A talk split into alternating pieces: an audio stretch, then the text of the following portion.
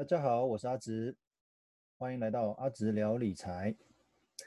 今天要跟各位分享的文章，标题是“理财从少开始，一切将会变得不一样”。之所以会有这篇文章呢，是因为前一阵子在做财务咨询的时候，一个年轻的朋友来找我，在跟他互动的过程当中，发现到他的财务报表里面。有一个支出的项目叫做手机保险，我就很好奇的问他，手机保险是在做什么的？他就回答我说，万一手机被摔到了，他这个手机保险可以帮他做理赔。他就讲了一堆这个手机保险的好处，那一年的这样子的保费大概三千多块。那这是我第一次听到手机保险的内容哦。那不过我就觉得蛮。奇怪的，为什么手机也要买保险？那担心手机摔到，那为什么不透过，比如说买一个更好的手机壳啊，或者有盖子的，我去解决这个问题，而是透过保险把这个可能的费用给转嫁？那所以才产生了今天这篇文章。那因为是年轻人哦，所以对这一部分就有一些感想。那今天借这个机会跟大家分享一下。如果你是刚出社会的一个社会新鲜人的话，很多人在思考说，我到底该怎么理财？那如果觉得你的薪水不高，而暂时不理财，奇怪的是，你却有多的钱去购消费，哦，这我们常常遇到的状况。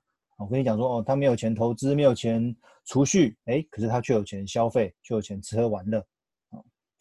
其实啊，这个资金的多寡从来就不是理财这条路的障碍，一切都只是借口而已。那我们接下来分析“少”这个代表什么意思？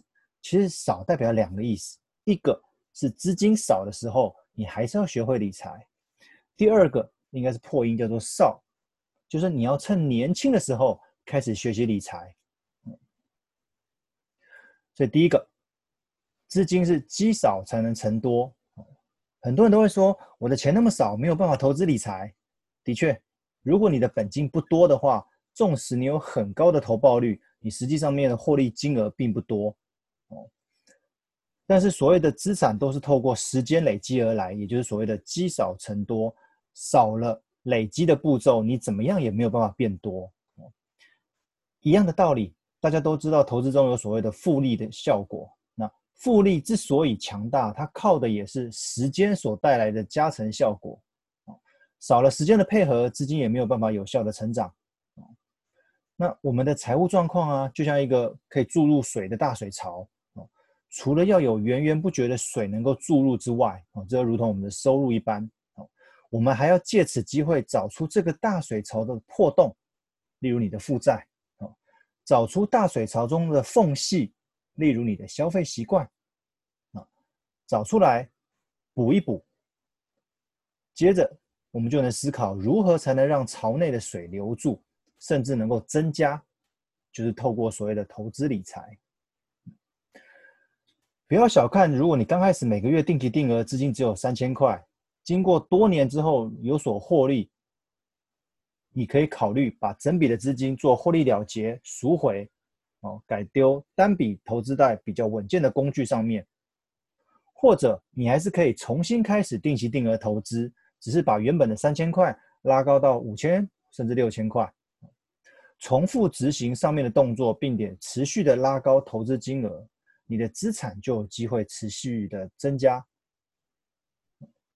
所以这个是告诉各位说，不要因为钱少而不去学习做投资理财。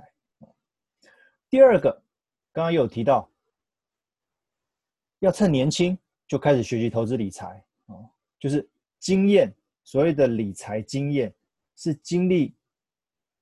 过之后才会得到的。很多刚进社会的年轻人就问说：“我那么年轻，学投资会不会太早？”其实年轻最大的本钱就是时间。哎，我们又回到了时间这个因素。没错，因为时间可以改变我们很多事情，尤其是投资理财的经验累积。可能是生活的消费支出一团乱，也可能是你的负债一直持续的往上堆叠。也可能是投资储蓄没有经过详细的规划，甚至是你的保险商品到处乱买。无论是哪一个支出项目所引起的问题，都很容易让你的财务亮起红灯。如果一个人的财务没有办法妥善管理的话，未来当你有了家庭，会因为支出项目的增加，让管理的问题更复杂而无力面对。我在课程当中常常提醒学员说，如果你连十万块钱都管理不好的话，当未来出现一百万甚至一千万的时候，我相信也会是一团乱，甚至于那个钱很快就没有了。在投资上面，我们也有一样的问题。在长期的投资过程中，相信大部分的人都会尝试各种适合自己的投资模式，无形中这就成为投资过程中的经验值，也是需要透过时间来换取的。在这个过程的同时，也会因着全球大小事的发生，让投资有所波动，而波动就意味着风险。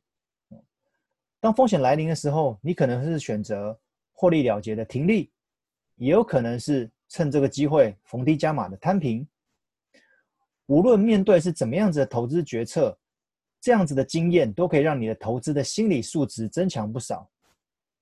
所以在经验累积的过程当中，无论是投资理财的操作模式，或者是心理因素，都是宝贵的经验。一旦有了经验，面对未来的挑战，也就能够更为平静。人其实很矛盾的。觉得自己太年轻或资金太少而逃避投资理财，等你到了一定的岁数，却懊恼着为何当初不早点开始学习如何管理财务。所以，无论是年轻的少，或者是资金的少，对于理财其实都是好的开始。千万不要再逃避了，时间是不等人的，滴答滴答的一直在走。结果。我回到一开始，我回了那位年轻人一句话，我回他说：“如果你连自己的手机都没有办法保护好，请问你未来要如何保护好你的财物？”他顿时无言。好，今天的分享到这边，希望各位会喜欢，谢谢。